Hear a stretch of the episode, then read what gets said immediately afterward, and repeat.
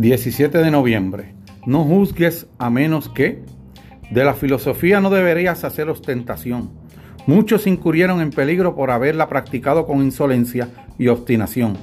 Que te libera a ti de los vicios y no echen cara a los demás los suyos. Séneca. Recuerda, el rumbo adecuado de la filosofía, de todos los que estamos haciendo, se enfoca en el interior.